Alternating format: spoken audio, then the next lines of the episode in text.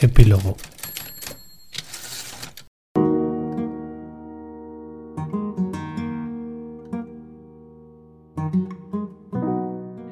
Durante Inteligencia Alemana 6 nos hemos adentrado en el mundo de los Querenka, es decir, de los antivacunas alemanes militantes. Como comentábamos, algunos de sus dirigentes y militantes están siendo vigilados por las autoridades alemanas. Su potencial desestabilizador podría jugar una pasada al Estado alemán. También hemos revivido algunos de sus episodios más trágicos, como la muerte de un joven trabajador de una gasolinera, asesinado por un antivacunas que no quería ponerse la mascarilla al entrar al establecimiento algunos antivacunas han generado una red de negocios, praxis de doctores y bufetes legales que les dan cobertura legal para intentar saltarse las normas sanitarias establecidas por los gobiernos de los Bundesländer y el Ejecutivo Central. En lo que corresponde a sus fuentes ideológicas, hemos aprendido cómo conceptos tan alejados como el esoterismo, el apego a la naturaleza, la cultura de la protesta, el individualismo, la extrema derecha y los hippies trasnochados pueden llegar a darse la mano e ir todos a una contra lo que consideran un plan para implementar un gobierno mundial totalitario controlado por los grandes capitales. En este epílogo vamos a adentrarnos en la forma de pensar de algunos de sus miembros o cómo articulan su discurso en diferentes grupos de Telegram. Precisamente nuestro invitado, el cual ha preferido no desvelar su nombre, se introdujo por casualidad en uno de esos grupos de Telegram lo que había sido anteriormente un grupo de WhatsApp de nutrición evolucionó a un grupo de Telegram en el que fluyen con fuerza las teorías conspirativas, los medios de comunicación alternativos y las opiniones de teóricos, biólogos o sanitarios que se atreven a decir que el coronavirus no es más virulento que una gripe. Por supuesto, todos están en contra de las vacunas desarrolladas, a través de las cuales se han reducido significativamente los fallecimientos y el número de pacientes en UCI. Este es su testimonio.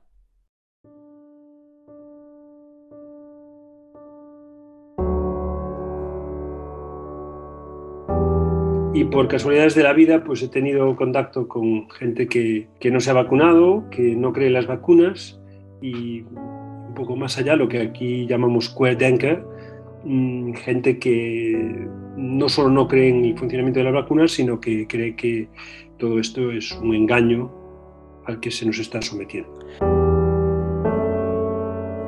Bueno, yo acabé en este grupo de casualidad, porque esto era un grupo en el que, en el que se hablaba básicamente de, cuestiones alimentarias. Yo me había apuntado hace muchos años y me había borrado, era un grupo de WhatsApp. Se ve que, por lo que sea, la persona que organiza este grupo cambió el grupo de WhatsApp a Telegram y entonces se volvió a meter simplemente a todas las personas de las que él tenía contacto y número de teléfono. Y allí acabé. ¿Y, qué te encontraste entonces? Había mucha actividad. Yo, con el nombre del grupo, ya sabía de qué iba y no me interesaba. Digo, bueno, mañana o pasado ya me, ya me borro. Pero bueno, entro y entonces me veo, me veo en un grupo en el que básicamente el tema ya no es el que era y se habla mucho Mm, de vacunas em, y, ve una serie de, noticias y de enlaces a, mm, todo tipo de, noticias, vídeos en los que se mm, confirman y autoconfirman y se reafirman que efectivamente todo esto es una mentira. Y entonces, pues bueno, simplemente por curiosidad em, hago clic en un par de enlaces sí. Y a mí, pues bueno, evidentemente no es que no lo creas, que me parece un poco una locura y hago un par de comentarios en ese grupo. ¿Y cómo reaccionan a esos comentarios que haces? La, la reacción es furibunda. La reacción em, es total y absolutamente furibunda. Siempre hay alguien en el grupo, en este caso uh, hubo tres personas, que durante un día entero em, eh, a cada mensaje que yo ponía Mm, me contestaban con infinidad de links, de noticias, de YouTubes, de fíjate lo que dice esta bióloga, incluso, eh, incluso una cosa que noté, la conexión entre España y Alemania, es que yo creo que en Alemania se genera mucho material en este sentido, porque siempre hay contacto como con, fíjate lo que dicen los alemanes, y, y como ya he comentado que vivía en Berlín, incluso me mandaron un vídeo de una bióloga de la Charité, la Charité es el, hospital más grande de, Berlín, mm. en el que medio se podía intuir que, que, bueno, que podías un poco sustraer tus propias conclusiones, mm. eh, pero, pero básicamente el leitmotiv es, es una sobrecarga de información que todo lleva a em, hacerte dudar y, hacerte creer que efectivamente eh, todo lo que nos cuentan es mentira. O sea, una cosa transversal a toda la gente, los grupos con los que he tenido contacto, es que lo que, lo que confirma que una vacuna funciona no es cierto. Esos son datos que nos llevan a, que nos quieren hacer creer eso, pero no es cierto. Solo te crees o solo se creen los datos que confirman sus teorías.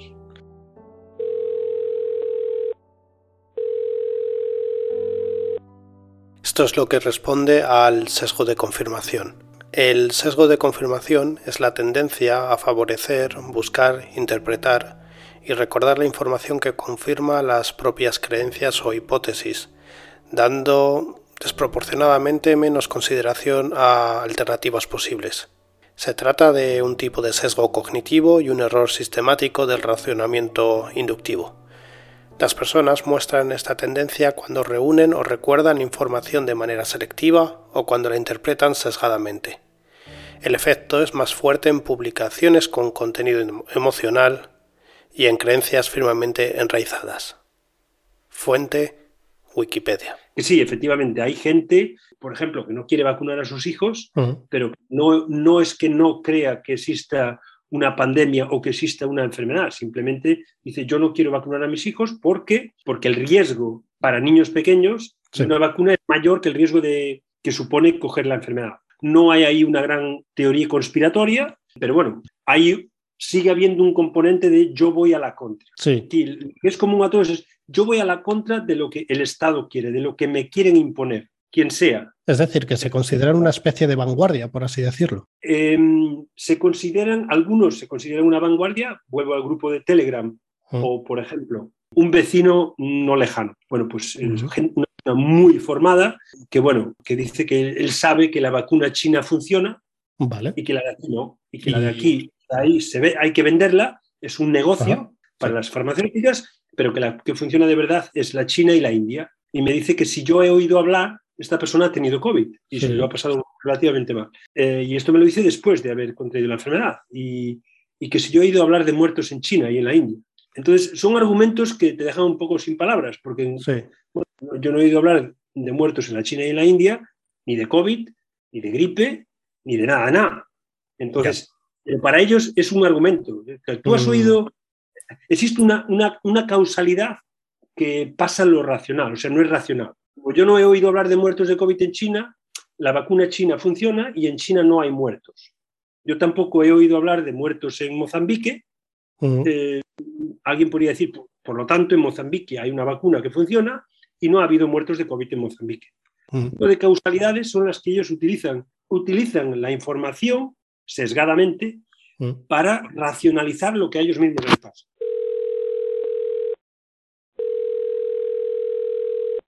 Un reciente informe de, de, Lancet sostiene que la vacuna de Pfizer mantiene su efectividad más allá del primer semestre. La investigación desarrollada de manera conjunta por académicos del Instituto de Sistemas Complejos de Ingeniería de la Universidad ha zanjado que las vacunas de Pfizer mantienen la positividad de las profilaxis tras 20 semanas de su aplicación de anticuerpos por encima del 90%.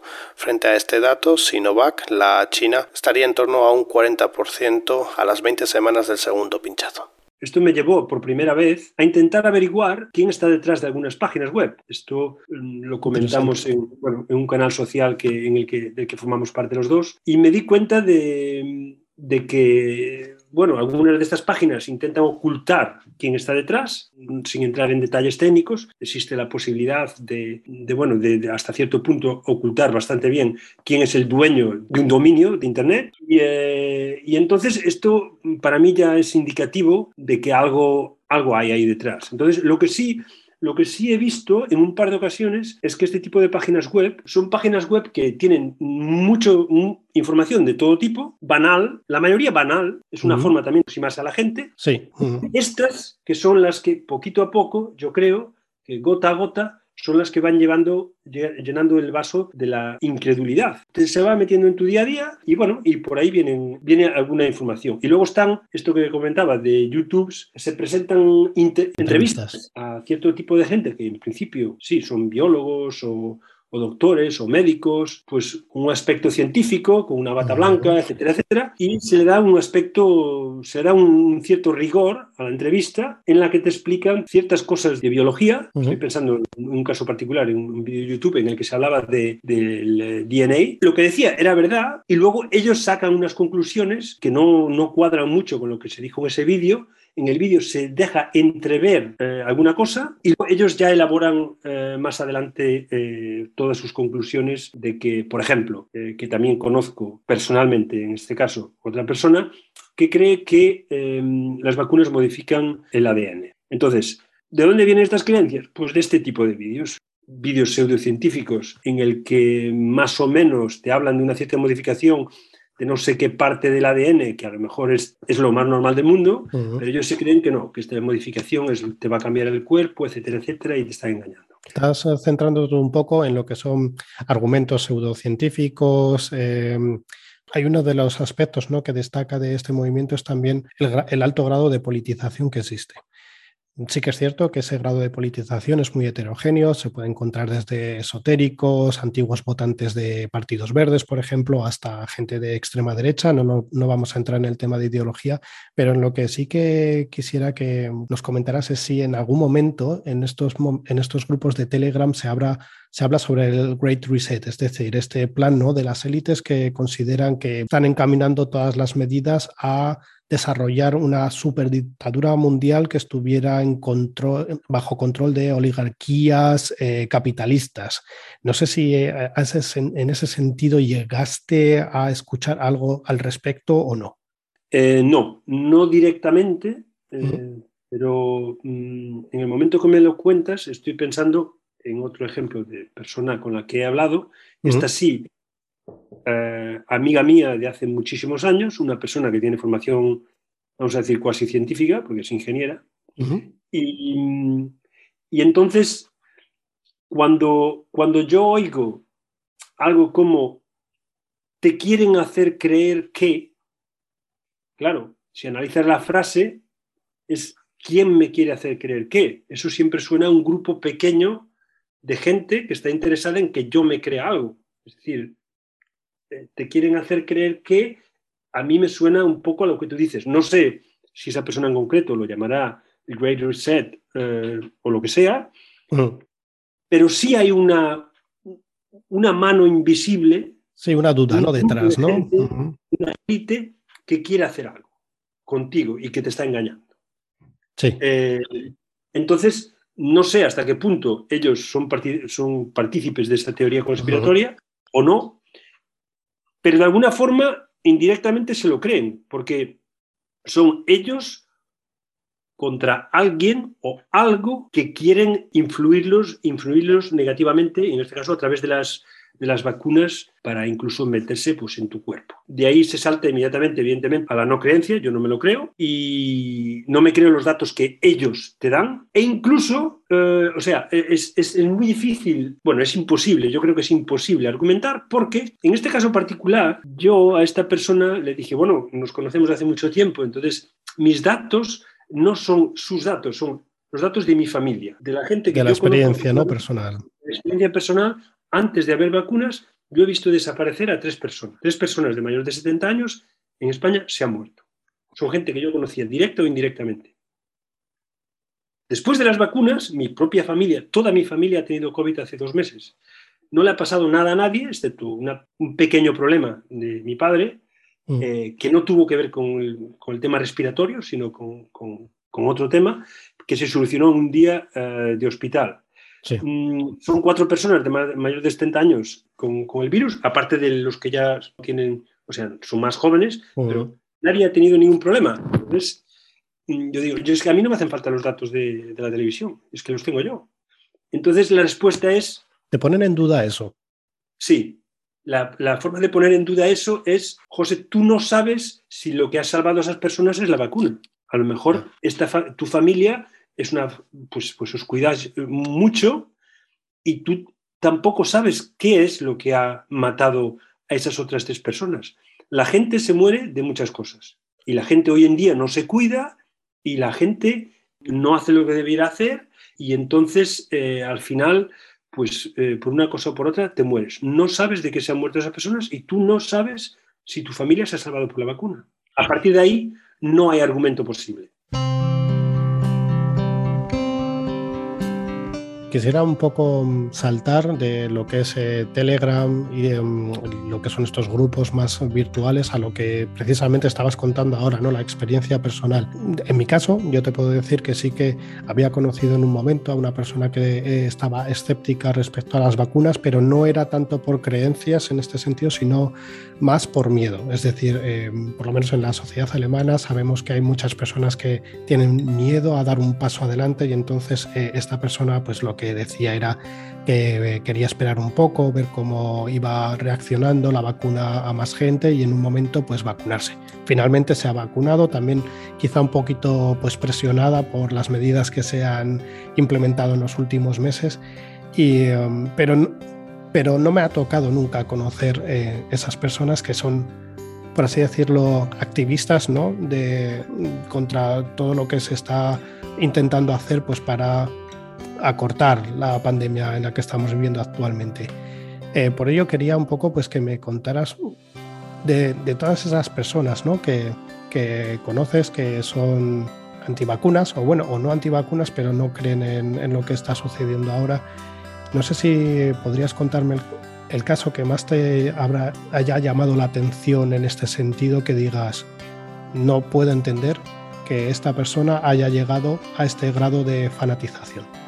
Bueno, dos cosas. Em, yo no he, eh, no he conocido en Alemania a gente que no se haya vacunado o se haya vacunado tarde eh, simplemente por miedo y que yo no incluiría en lo que aquí llamamos eh, Querdenker.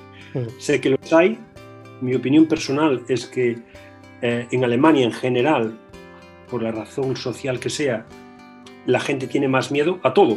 A todo. En general. Mm. En general. Y, y, yo lo he visto incluso en la forma de tomar decisiones de las propias instituciones, instituciones alemanas, mm.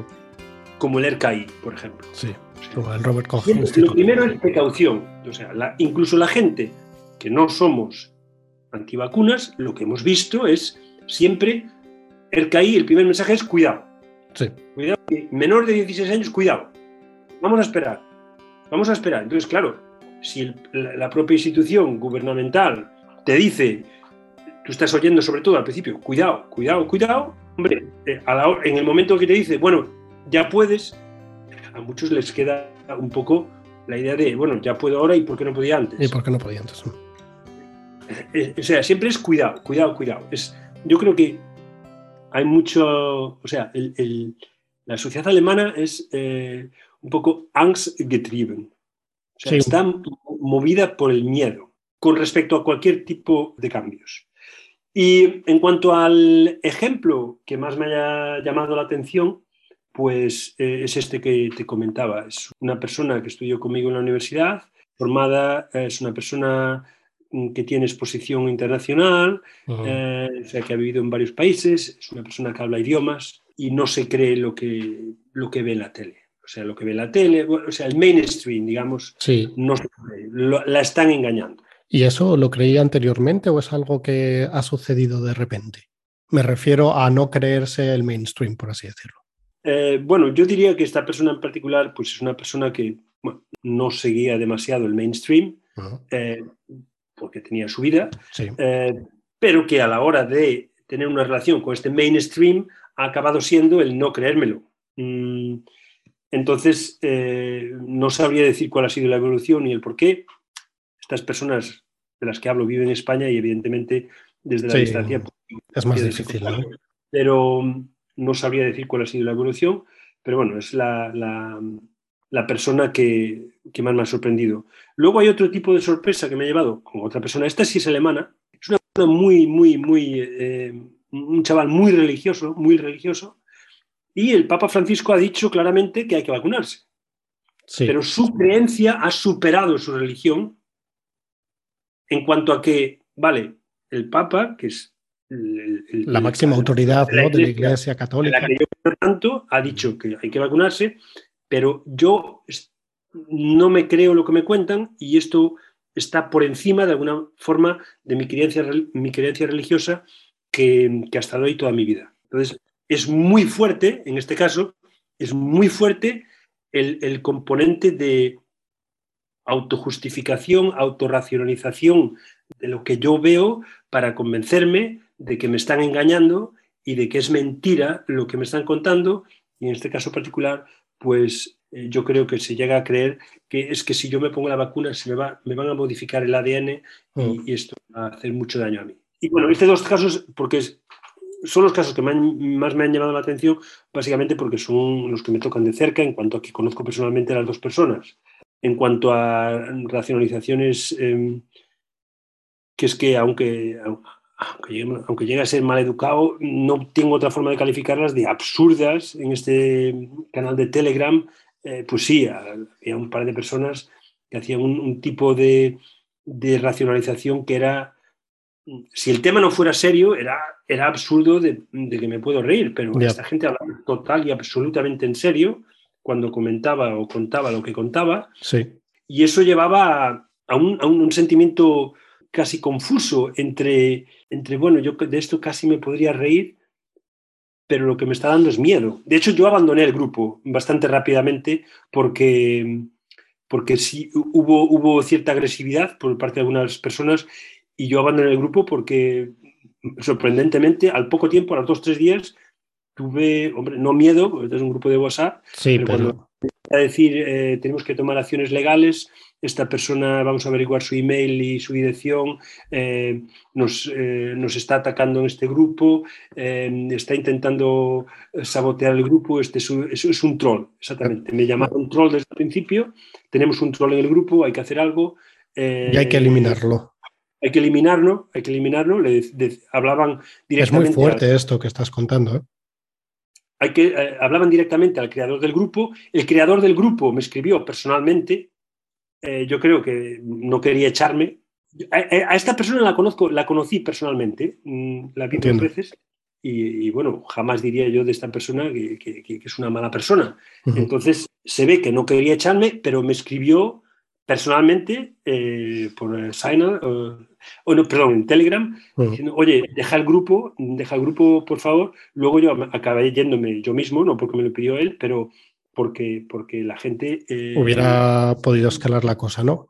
Sí, sí, bueno, era un sitio en el que en el que, aunque solo sea digitalmente, pues ya llega un momento en que no quieres estar. Si no eres bienvenido, pues, pues te vas. Eh, pero vamos, la animadversión fue escalando muy, muy, muy rápidamente. En, un día, con, cuatro comentarios que puse, mm, bueno, acabó mal la cosa, digamos. Y vamos ya con la última pregunta. Ah, un poco además hilando con lo que nos acabas de contar, ¿no? Cuando se observan a, las, a, este tipo de personas que creen en estas teorías o que tienen esta forma de razonamiento, ¿es posible imaginarse que estas, al estilo, salvando las distancias, ojalá, eh, al estilo de los lobos solitarios yihadistas o de la extrema derecha, que lleguen a, un grado de, de autorradicalización para tomar medidas mucho más allá de las que están llevando a cabo ahora? Yo ahí distinguiría entre España y Alemania. Yo creo que cualquier tipo de radicalización pues, eh, es problemática. Entonces, si he de hacer alguna diferenciación entre España y Alemania, Creo que al final, em, ya que estamos hablando de COVID, esto es como una enfermedad. La sociedad es un, es un cuerpo formado por unas células que somos nosotros, pero si tienes un porcentaje pequeño de células que están que funcionan un poco a su manera y no funcionan mm. como el resto, pues no pasa nada.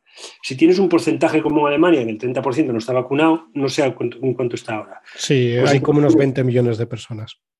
Pues entonces tienes un problema muy gordo. Y entonces en España creo que el porcentaje es mucho más bajo, mm. con lo cual el problema es mucho menor.